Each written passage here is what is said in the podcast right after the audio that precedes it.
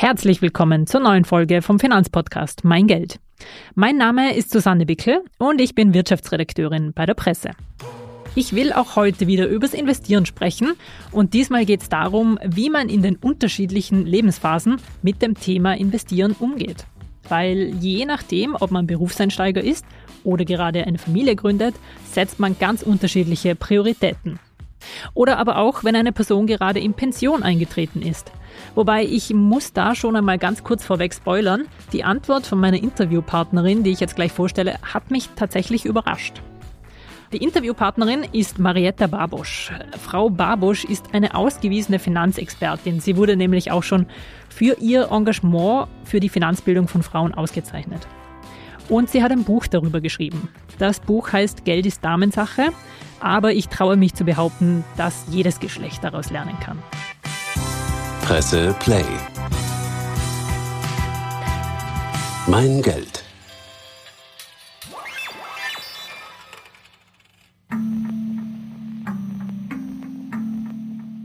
Heute geht es jedenfalls darum, mit welchen finanziellen Herausforderungen Menschen konfrontiert sind. Weil das beeinflusst die Anlagestrategien erheblich und darüber haben wir uns unterhalten. Frau Babusch, ich möchte gerne mit Ihnen grundsätzlich über die unterschiedlichen Lebensphasen sprechen, weil es soll äh, grundsätzlich darum gehen, worauf man in jeder Phase seines Lebens achten soll. Es gibt nämlich ganz unterschiedliche Investitionsarten und wie Sie eh immer wieder betonen, je nach Alter und je nach Lebenssituation dürfen diese risikoreicher sein oder eben nicht. Eines möchte ich noch ganz kurz vorweg sagen. Wir sind ein Medienunternehmen und wir wollen und wir dürfen keine Anlageempfehlungen abgeben. Aber es gibt natürlich trotzdem ein paar grundsätzliche Parameter, die beachtet werden können und die möchte ich mir eben heute mit Ihnen gemeinsam ansehen. Aber beginnen wir mal einer, bei einer ganz grundsätzlichen Frage. Wie finde ich denn raus, was ich für ein Anlagetyp bin? Oder wie risikofreudig ich bin? Weil es kann ja schon sein, dass ich im Alltagsleben recht risikofreudig bin, aber im finanziellen Bereich ganz anders ticke. Ja, das sind genau die richtigen Fragen, die wir auch mit, mit allen, in allen Gesprächen mit unseren Kundinnen durchgehen. Ich würde gerne mal bei der ersten Teil beginnen, nämlich wie finde ich raus, was sind überhaupt meine Ziele?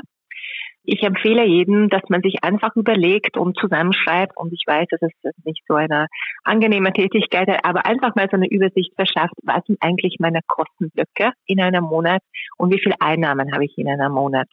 Ich empfehle nämlich jedem, mindestens drei bis sechs Mal ihre monatlichen Kosten auf der hohen Kante zu haben. Also quasi so ein Notgroschen. Genau, äh, exactly. Also Entschuldigung. äh, genau. Also ich, gestern habe ich äh, Englisch gesprochen die ganze Zeit. Ja. Also genau, das ist die Notreserve, das ist das A und O, bevor man überhaupt veranlagt. Ja, also das ist das Wichtigste. Aber bei dem ersten nächsten Euro würde ich mir gleich überlegen, was mache ich mit diesem Geld, denn mittlerweile ist die Inflation im zweistelligen Bereich und keine Ende in Sicht.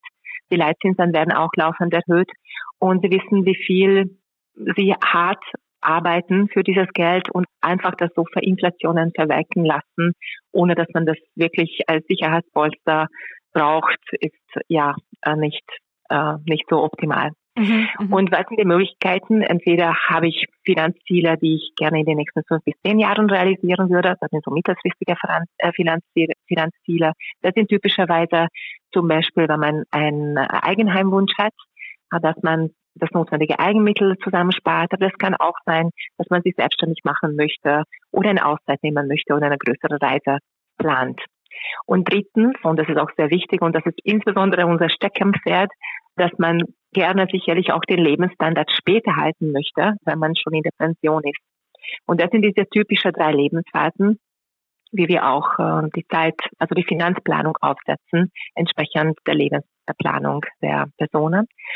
Und wie zum Beispiel, wie ich zu dem Risiko stehe, ich möchte eins betonen vorweg, Risiko ist nicht Wettern oder Gambling in der Finanzwirtschaft, sondern es ist eigentlich nur eine mathematische Abweichung, wenn ich zum Beispiel über Wertpapiere im Allgemeinen spreche, um wie viel Prozent rauf und runter der, der Preis von einem Anteil von einem Wertpapierfonds zum Beispiel schwankt. Das nennt man auch Volatilität. Und äh, diese Volatilität ist auf einer Skala eingestuft. Es geht von 1 bis 7. Volatilität 1 bedeutet, das Geld liegt auf dem Konto, da passiert genau gar nichts. zwei, das sind so Garantie, also fixverzinste Sparbücher oder Bausparverträge. Also das ist auch sehr, sehr überschaubar, so gut wie gar kein Risiko von der Wertschwankung her. Und ab der Risiko 3 beginnt zum Beispiel, dass ich bereit bin, eine Wertschwankung von bis zu 10 Prozent tolerieren, zum Beispiel innerhalb von fünf Jahren rauf runter. Es kann punktuell natürlich auch mehr sein, aber das ist der Durchschnitt. Und das ist eigentlich die wichtige Frage. Wie viel Wertschwankung kann ich tolerieren und mit viel Wertschwankung kann ich schlafen, ohne dass ich Herzinfarkt bekomme, wenn die Wertpapiere gerade unterbewertet sind. Und das kann, muss oder sehr oft hat gar nichts damit zu tun, zu tun, ob die Unternehmer gut wirtschaften oder nicht, sondern sehr oft haben wir einfach so globale Einflüsse, die auch nicht wirklich zu steuern sind, zum Beispiel als wir die Pandemie gehabt, gehabt haben oder als der Krieg ausgebrochen ist. Und diese Wertschwankungen gehören auszuhalten. Genau, richtig. Und man sieht ja auch nach wie vor, dass die Konjunktur ist wirklich im Moment sehr, sehr volatil, sehr, sehr anfällig für alle möglichen Nachrichten. Und das wirkt sich dann natürlich auch auf die Unternehmen aus. Sie haben jetzt ein paar wirklich sehr interessante Punkte angesprochen. Kann man das so grundsätzlich sagen? Volatilität, sie kann umso höher sein, umso jünger ich bin. Weil dann habe ich ja im, im Prinzip noch genug, oder mein, mein Anlagehorizont ist noch lange genug, dass ich diese Schwankungsbreite noch ausgleichen kann. Absolut richtig, das ist ein Einsatz. Also ich würde aber sogar etwas umformulieren. Ich, ich habe so viel oder ich könnte so viel mehr Toleranz haben, je mehr Zeit ich eigentlich habe, um dieses Ziel zu erreichen. Also auch eine Person, die gerade Mitte der 30er ist, hat noch ja 30 Jahre sicherlich zur Pension und dann weitere 30 Jahre auch noch in der Pension. Ja, also und selbst wenn jemand in Pension geht, wir haben viele Kundinnen, die gerade äh, in dieser Lebensphase sich befinden.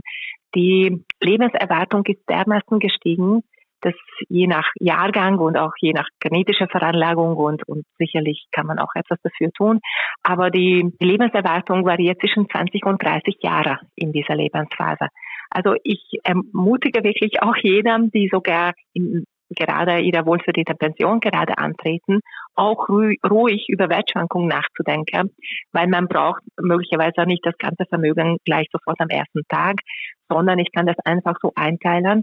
Je länger Zeit ich habe, auf dieser Kapital zu verzichten oder den Zugang zu diesem Kapital zu verzichten, umso mehr Wertschwankungstoleranz könnten wir mathematisch gesehen haben. Aber das ist natürlich eine subjektive Sache und es darf auch nicht passieren, dass, wie gesagt, jemand schlaflose Nächte hat. Für viele ist es auch ein Antasten. Man muss gar nicht von 0 auf 100 kommen, aber auf jeden Fall mal anfangen. Und als wir ganz am Anfang noch darüber gesprochen haben, Notreserve, mittelfristige Veranlagung, langfristige Veranlagung, Mittelfristig bedeutet ab fünf Jahre. In diesen Bereichen empfehlen wir eher Volatilität um die 10 Prozent, 15 Prozent. Und wenn man aber über die Pensionsvorsorge über 20, 30 Jahre spricht, dann kann man auch ruhig höhere Wertschwankungen tolerieren und, und Richtung Aktien, Aktienfonds gehen, wenn, wenn das zu der subjektiven Wahrnehmung von Risiko auch möglich ist. Okay. Ähm, ist ja eigentlich ein bisschen konträr zu dem, womit man immer aufgewachsen ist. Weil früher hieß es ja auch so, du kannst ja einen Bausparvertrag nehmen, quasi, da zahlst du monatlich ein, dann gibt es irgendwann die Prämie und das ist dann so, dann, dann hast du eine Basis für dein späteres Leben oder wenn du erwachsen bist. Das war jetzt ja nicht so ungewöhnlich, dass man sowas auch für seine Kinder eingerichtet hat. Und Sie sagen jetzt aber, es, es kann nicht schaden, auch wirklich ein bisschen Risiko einzugehen, dass, dass am Ende auch mehr Kapital zur Verfügung steht. Ich würde jetzt etwas Verblüffendes sagen. Es ist mehr Risiko, nicht in Risiko zu gehen. Ja. Weil, ja, weil, also jede Veranlagungsform hat auch ihre Existenzberechtigung. Ja, wenn ich weiß, nächstes Jahr heirate ich und ich habe ein Budget von 10.000 Euro und es wird halt nächstes Jahr im August fällig, da lohnt es sich nicht irgendwie im großen Stil über ja, Kapitalmärkte nachzudenken.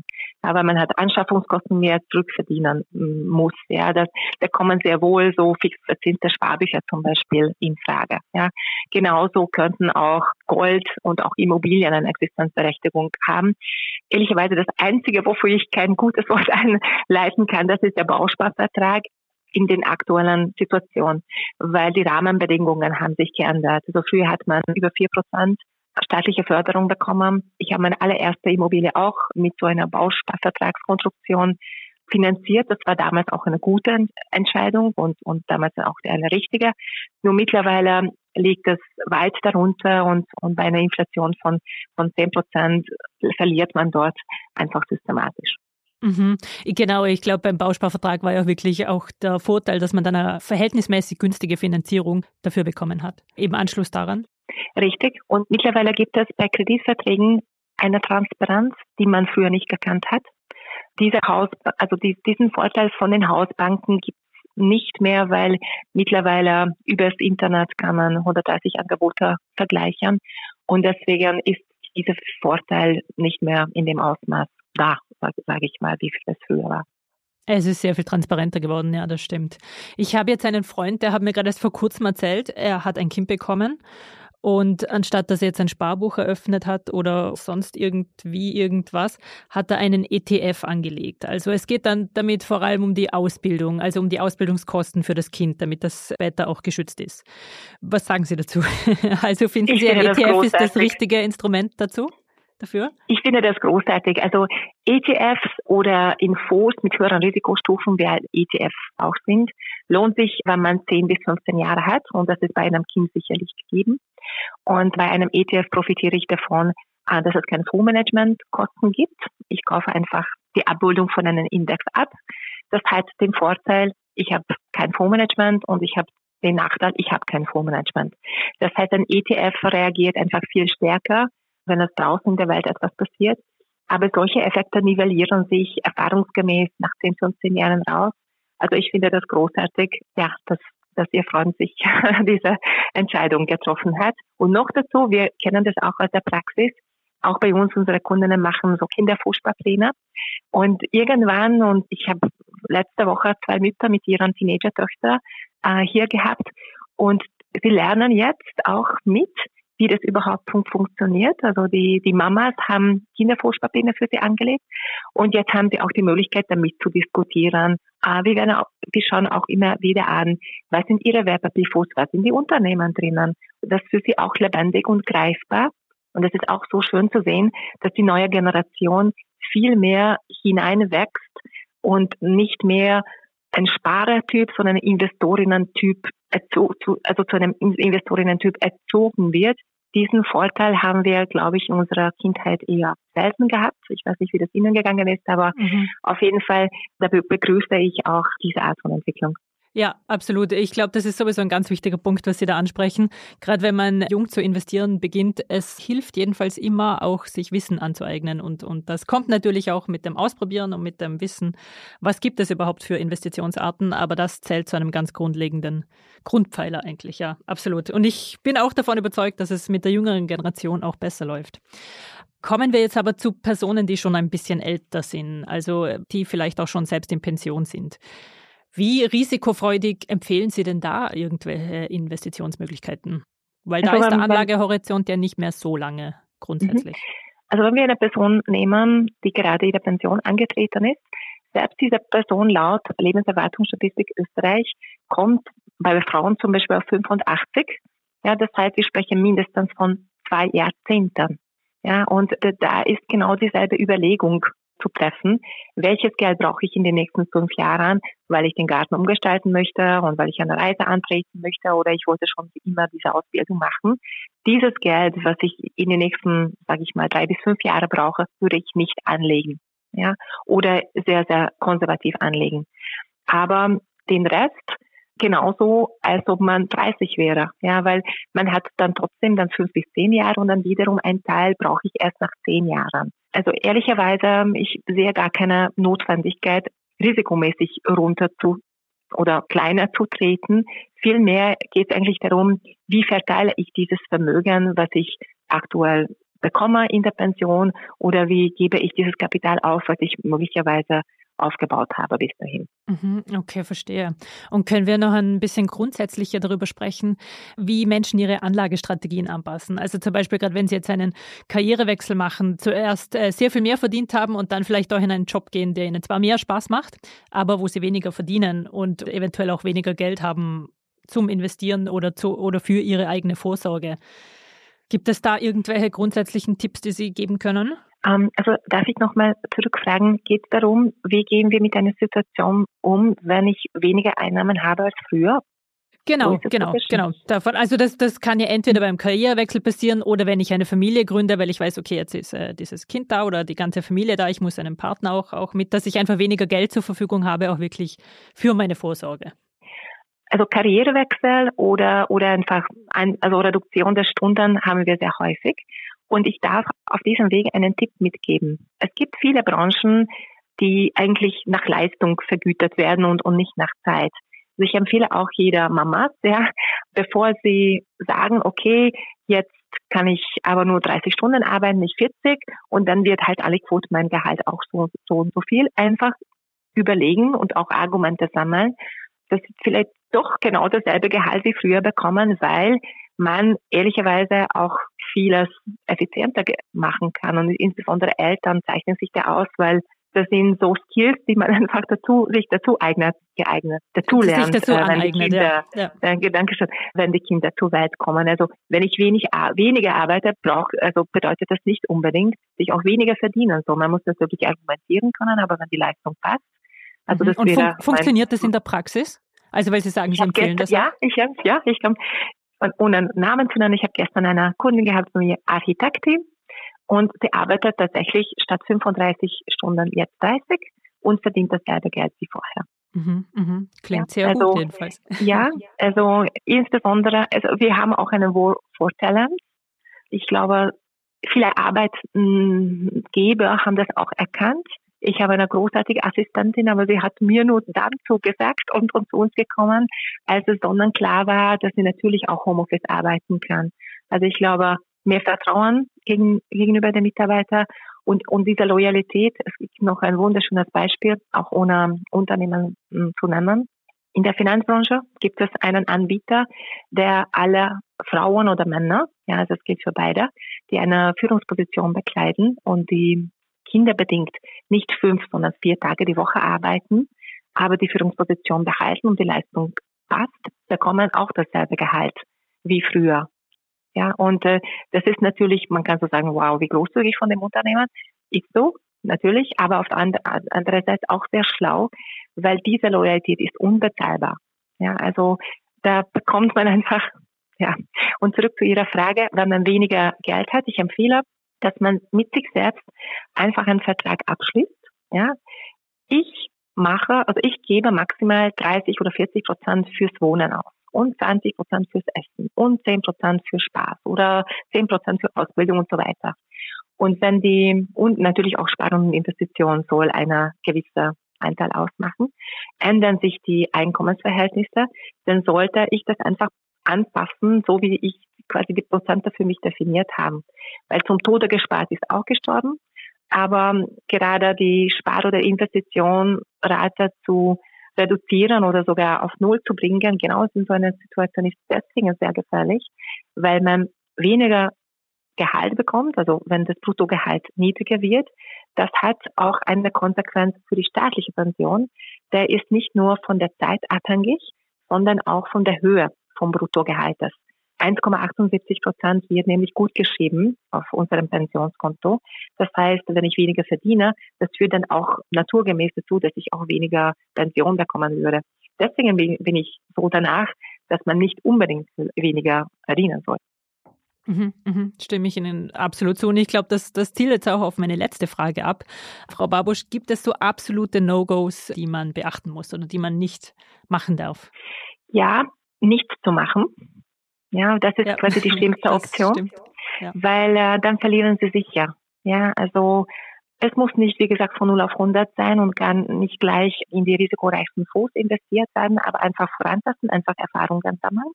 Ja, dann wir fokussieren in der Beratung auf Frauen, deswegen haben wir auch sehr viele Mütter.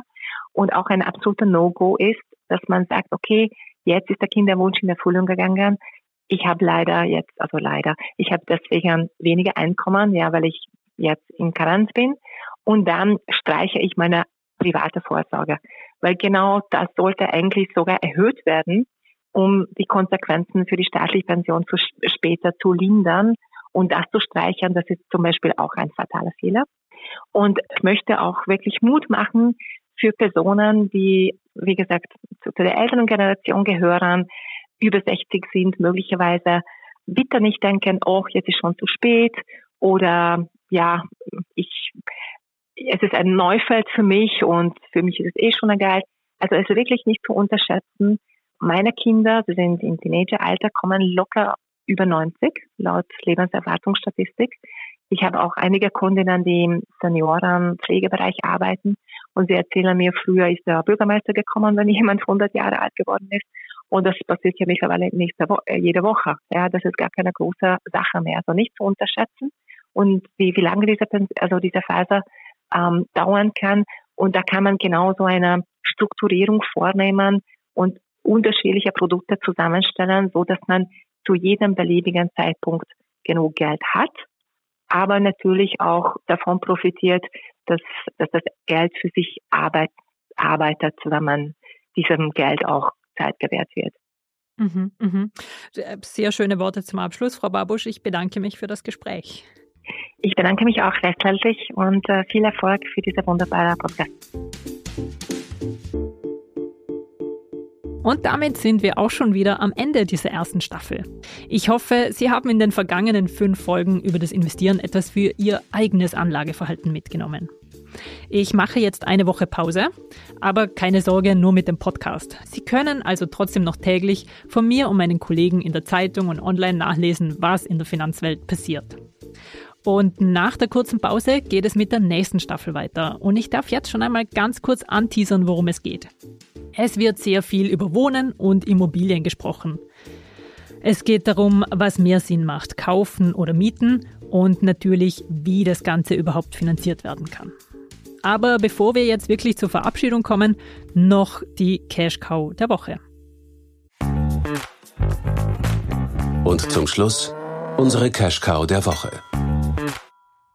Zum Abschluss unserer Reihe über das Investieren möchte ich diesmal einen ganz grundsätzlichen Ratgeber empfehlen. Das Buch heißt Der Aktien- und Börsenführerschein und wurde von Beate Sander geschrieben. Herausgegeben wurde es wieder vom Finanzbuchverlag.